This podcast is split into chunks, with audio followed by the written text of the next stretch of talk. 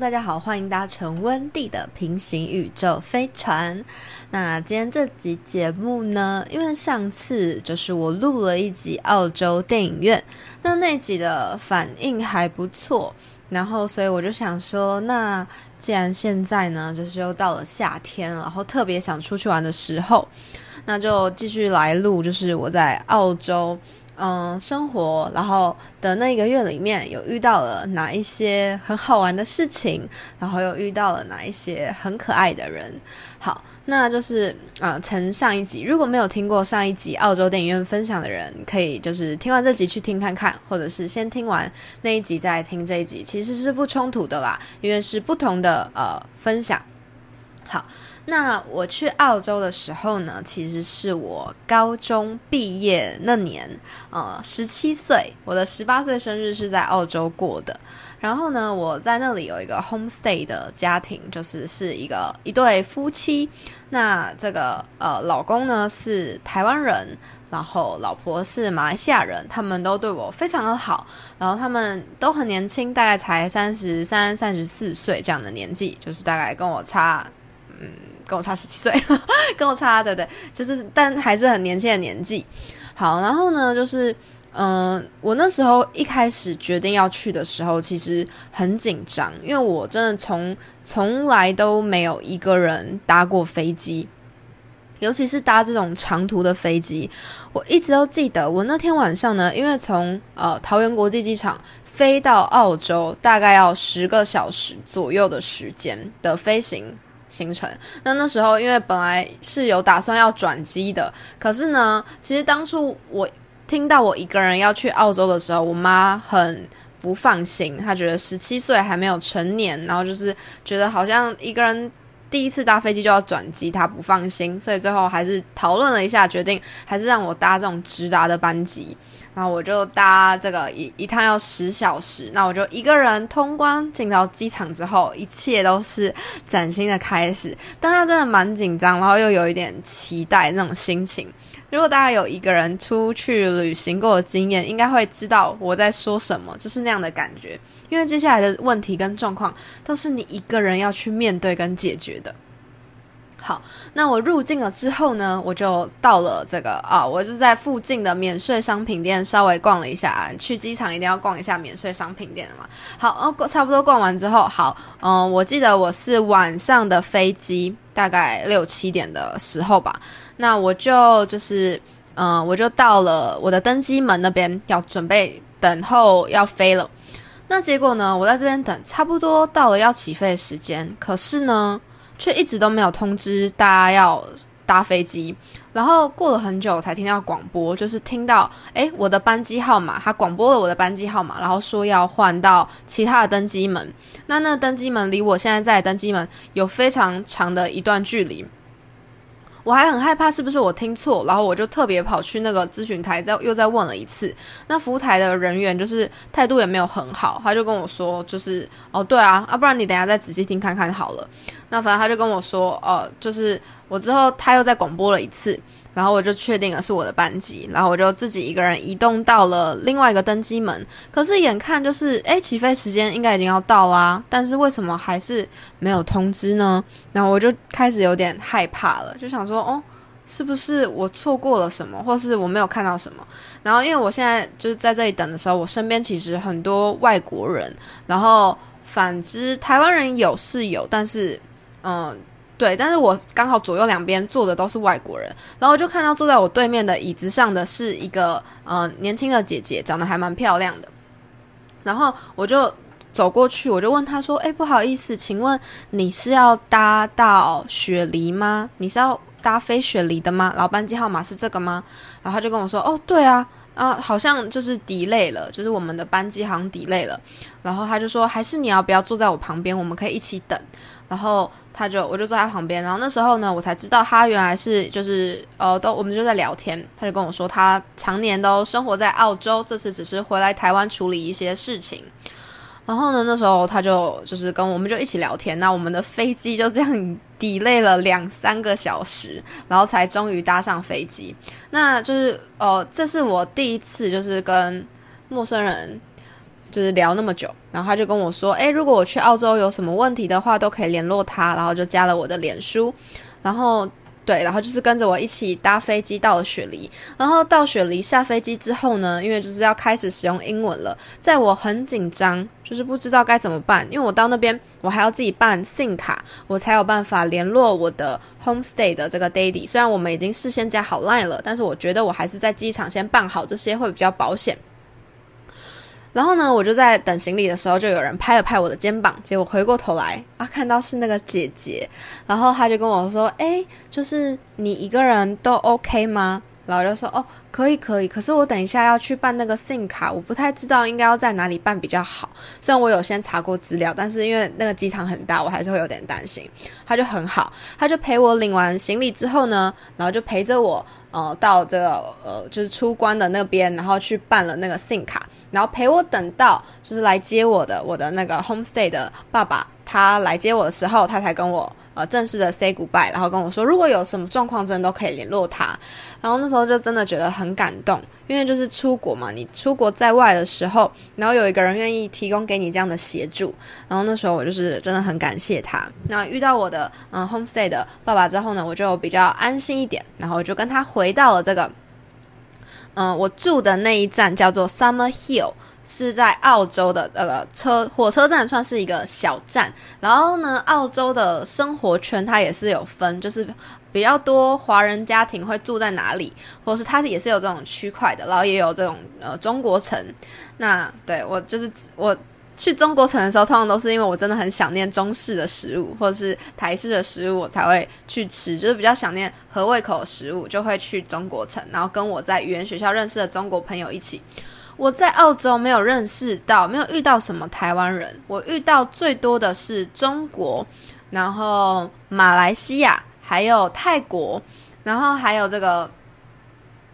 印象很深刻，就是乌克兰，有遇到乌克兰人。然后还有一个斯洛伐克吗？反正他那时候跟我讲他国家名字，我就是一时没有反应过来，我有点不好意思，有点尴尬。因为在语言学校，你都要跟你的同学聊天。好，那接下来就要开始讲，就是我在语言学校遇到了什么很好笑的事情。那我在语言学校的时候，因为那时候就其实本来就说好是来游学的嘛，所以一定是要来语言学校上课。那我在语言学校上课课行程是这样，因为我在那边一个月，所以我待四个礼拜，每一周的礼拜一到礼拜四。我要去语言学校上课，那是从早上九点到下午两点是我的上课时间。那其他时间呢，就是我 freestyle，就是我的 free time，我就可以自己看我要搭火车去哪里玩，或者是我要回家休息都可以。那通常我都是会选择就是四处去爬爬照啦，因为就是嗯雪梨歌剧院那附近真的很漂亮，而且会有很多很酷的市集，然后我会自己一个人喜欢去那边逛，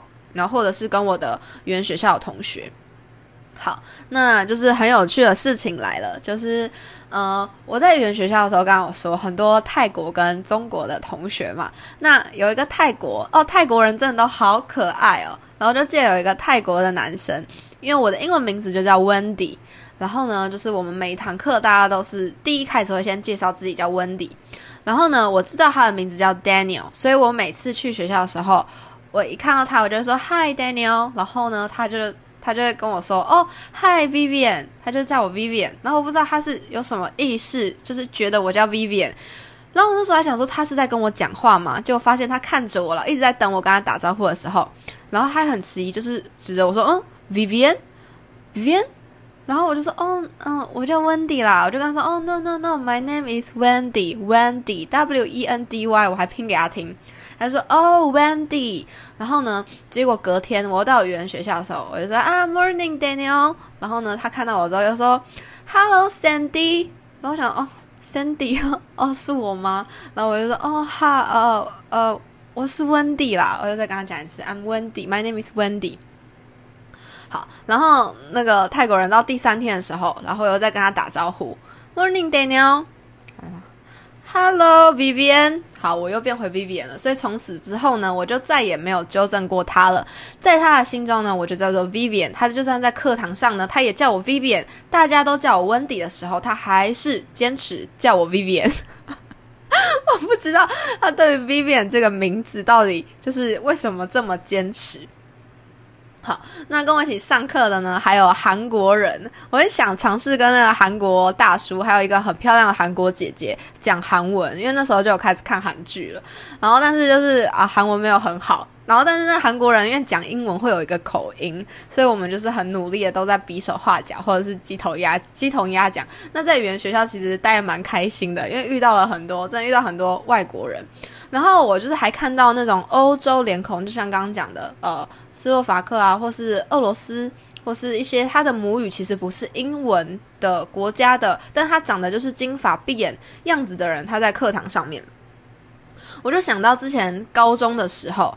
高中的时候都会到那个学校对面的饮料店买饮料，然后有一次呢，我就看到了一个外国人，他去就是有点害怕的去这个柜台想要点饮料，然后结果。他就感觉不知道为什么很害怕，然后那个店员就在问他说，就是用英文问他说：“哎，你想要喝什么？”然后这个人呢，他感觉有一点听不太懂，我就想说是不是店员的发音还是讲法让他听不懂？我又在我我就在旁边就是在帮店员问了一次，可是那个人就是露出了一个很害怕、很惊恐的表情看着我，然后我就想说怎么了吗？我又再问他了一次，然后我还问他说：“你是想要喝珍珠奶茶吗？然后你是想要就是什么糖度、什么冰块？”我就很仔细的，就是问他一次，结果过了一阵子之后，他就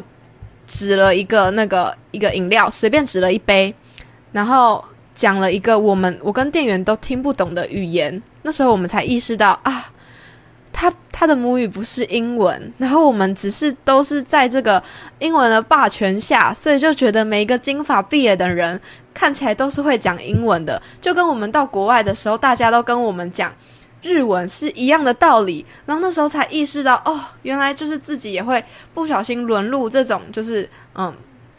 语言霸权之中，然后这样就是凭着一个人的外表，然后去猜测他的种族，然后就是让我有深刻的反省自己。然后在澳澳澳澳洲的时候呢，也遇到了非常多，他虽然是外国人脸孔，但是他其实不太会讲英文的这种人，但是他们有一个好处，就是在语言学校，他们的进步永远都是比亚洲人快的。就是他们进步的非常快，很快就可以升级，可以跳班了，因为他们的语系比较类似嘛。那我们就是比较吃亏，所以我到最后呢，还是更常跟呃亚洲的同学玩玩在一起。我的朋友就是都是中国啊，不然就是韩国、泰国人。那就是到了呃在澳洲待了差不多一个礼拜左右吧，就适应，然后也习惯了，然后甚至还跟嗯原学校的中国同学。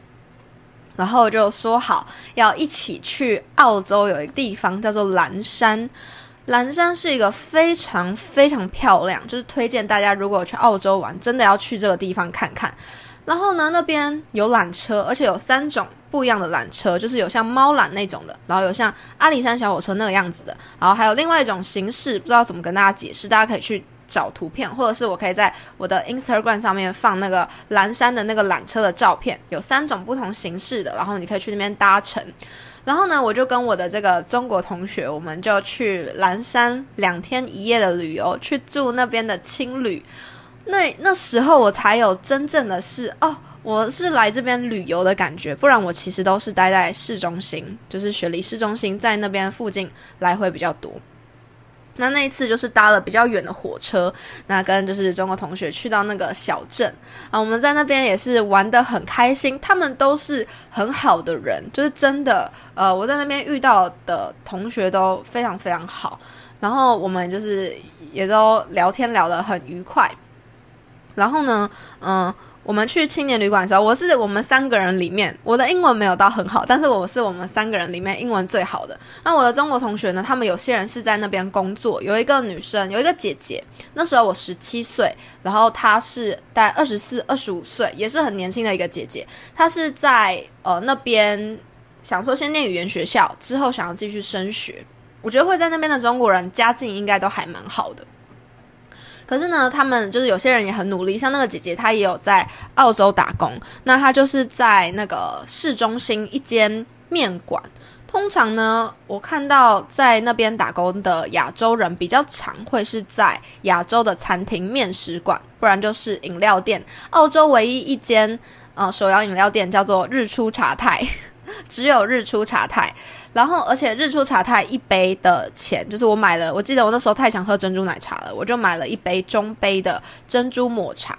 好，你们知道换算台币这样一杯要多少钱吗？一百七十五块。我在台湾买一杯中杯的珍珠抹茶，现在涨价可能。六十块我都会觉得很贵了，他那边要一百七十五块，我真的是就是我喝了那一次之后，我真的要等到下一次非常想喝的时候才会才敢再去买，不然那个金金额真的好高。可是就是不止这种手摇饮料，澳洲的非常多的东西都好贵哦，吃个冰淇淋要花到两三百块，真的是我之后就是很长，如果我的烘。我的轰爸他要帮我准备三明治或什么的，我都会满怀感激的带着他去我的语言学校，这样我就可以少花一笔钱去吃饭。不然在那边生活一个月下来，真的会喷掉非常多的钱。好，那我刚刚讲我中国同学，他们很多人都有在打工嘛。那那个二十四岁的姐姐呢，她就有在一间面馆打工。那那时候她跟我说，她的时薪是十二块澳币，哇！十二块澳币就是澳币是一比二十五，所以十二块澳币大概是两百五三百块台币，应该没有算错吧？好，听起来很多，对不对？但是你们知道那间店卖一碗面多少钱吗？那间店一碗面就卖九块澳币了。那他一个小时十二块澳币，然后他如果吃一碗面，他那个小时。的工几乎都没有嘞，所以我就发现，就是诶，对于这种嗯亚洲在那边打工，好像还是没有到很友善。虽然不知道其他他们给自己嗯的薪水会不会比较好一点，但是我那时候听的时候是觉得，哦，其实没有到给的很多，因为那边物价高嘛。这是题外话。总之呢，我们就是开开心心的去了蓝山玩。那蓝山这个地方呢，它顾名思义就是它的山看起来真的都是蓝色的，非常的漂亮。我本来以为在那个旅游单上面看到的那个，只是因为刚好调到角度，或者是可能是。快要天黑的时候拍的，然后山是蓝色的，但是没有，它连白天的时候看过去，它都是蓝色的，就是非常的壮观。然后我到现在都依然还记得，我看到的时候，我就是发自内心的发出了一个哇，真的就是哇。然后我们三个就是在那边看呆的状态。那晚上的时候呢，在那边，因为那边也是一个很可爱的小镇，然后去吃了披萨，哦，真的好开心哦！现在想起来那个回忆，虽然已经过了很久，但我依然还记忆犹新。就是我们三个人呢，就是很开心的在那个小路上面，那那个小路呢，就是就是非常的嗯。我觉得那边蛮欧洲的感觉，虽然我没有去过欧洲，但是很像电视里面会看到的欧洲的那种小镇，然后就是有很多很可爱的小店。我们就在那个街道上面啊，就是这样慢慢的走走走啊，看到一间哦很可爱的披萨店，然后就走进去吃晚餐。吃晚餐之后呢，就是回去我们住的青旅，那住的也就是就是一般青旅的这样子，然后在青旅里面呢，就是待了一个晚上，隔天呢，就是又。再到那个蓝山的其他啊，我们应该是第一天到的时候，然后在附近的小镇晃一晃，隔天才正式的进到蓝山里面去观光。然后我们还有就是去爬山，然后也遇到了非常多呃山友，就是去那边玩的人。那去蓝山的很多都是当地的澳洲的人，但是因为澳洲其实是一个。族群蛮混杂的地方，所以他可能是亚裔的脸孔，但是他讲英文，然后我们就有碰到要问路的时候，很好笑。在问路的时候呢，因为三个人一起问会比较没有效率，所以我们分头去问。那分头去问的时候呢，我会尽量的就是跟呃我要问的问问的那个人讲英文。好，那就是跟我们同行的还有另外一个中国的男生，那他是我们里面最不敢开口的，对，然后他在语言课堂上也都是一个很安静的人，所以呢，他问路的时候，他不是问人家说，哎，就是我要怎么走，他不是用英文问，他是一开口就先问那个人说，Can you speak Chinese？然后如果，然后结果最后还真的被他找到一个。会 speak Chinese 的人，然后他就用中文问到了路，然后很开心的回来告诉我们，他刚刚问到路了，然后我们都觉得很好笑，就很有趣，就是坚持不讲英文，就是不讲英文，他不管怎样都一定要找到一个会讲中文的人，他才要开口。好，那这就是在澳洲旅行的小插曲，这次是去蓝山玩，那下一次呢？我再考虑一下，就是要怎么样呈现，跟大家分享。我在澳洲的时候，其实蛮长时间是一个人的。虽然我会有这种语言学校同学，但是因为毕竟是一个人去到这里嘛，所以你一个人旅游的时候，你在这个过程里面，你一定会遇到一些其他的人，他可能跟你一样是一个人来到这里的，可能呢他是跟他的朋友一起来，只是他们分头行动。那你们会有一些碰撞，然后可以彼此聊天，甚至还会陪你走一小段路，跟你一起经历一些不一样的体验，就像我跟我的这些中国朋友一样。可是呢，一个人的旅行最终就还是会回到一个人，所以呢，我一个人去了澳洲的动物园，然后最常去的就是雪梨歌剧院，然后去那边听导览，在附近吃饭。然后还有到一些呃，只有当地人他们才喜欢去的这种小公园，然后去那边闲晃，然后野餐，然后有遇到一些人，他看到我一个人的时候，他会过来跟我聊天。那有就是很多很好玩的经验，我们留到下一集再分享，因为不然这集感觉会太长。好，那这就是这一集，就是关于澳洲，我去蓝山，还有我在嗯语言学校遇到很可爱的同学们的小小的一些分享。然后有时候想起那段时间，真的还是会觉得很好玩、很有趣，因为它是在就是我真的是算是非常年轻。很年轻的那个年纪吧，就十七岁到十八岁，然后就是一个人。我现在回想起来，觉得那时候自己真的好勇敢哦，然后也觉得哦很好玩。就是当初还好有鼓起这个勇气，然后愿意一个人去，然后也遇到很幸运，遇到很多很好的愿意帮助我的人。那我发现，只要你敢开口，大部分的人都是很好的，他都是会愿意帮助你的。但是我在澳洲呢，也是有碰到就是被种族歧视的时候，那嗯。对这个故事 也是可以留到下一集再做分享，这一集让它留在这个比较开心的过程中就好了。好，那就是因为大家现在现在疫情嘛，然后又每天都下雨，所以大家可能比较少，比较不能出去玩，然后就透过这样的方式跟大家分享我之前去澳洲玩的一些经验还有回忆，然后顺便做一个回顾。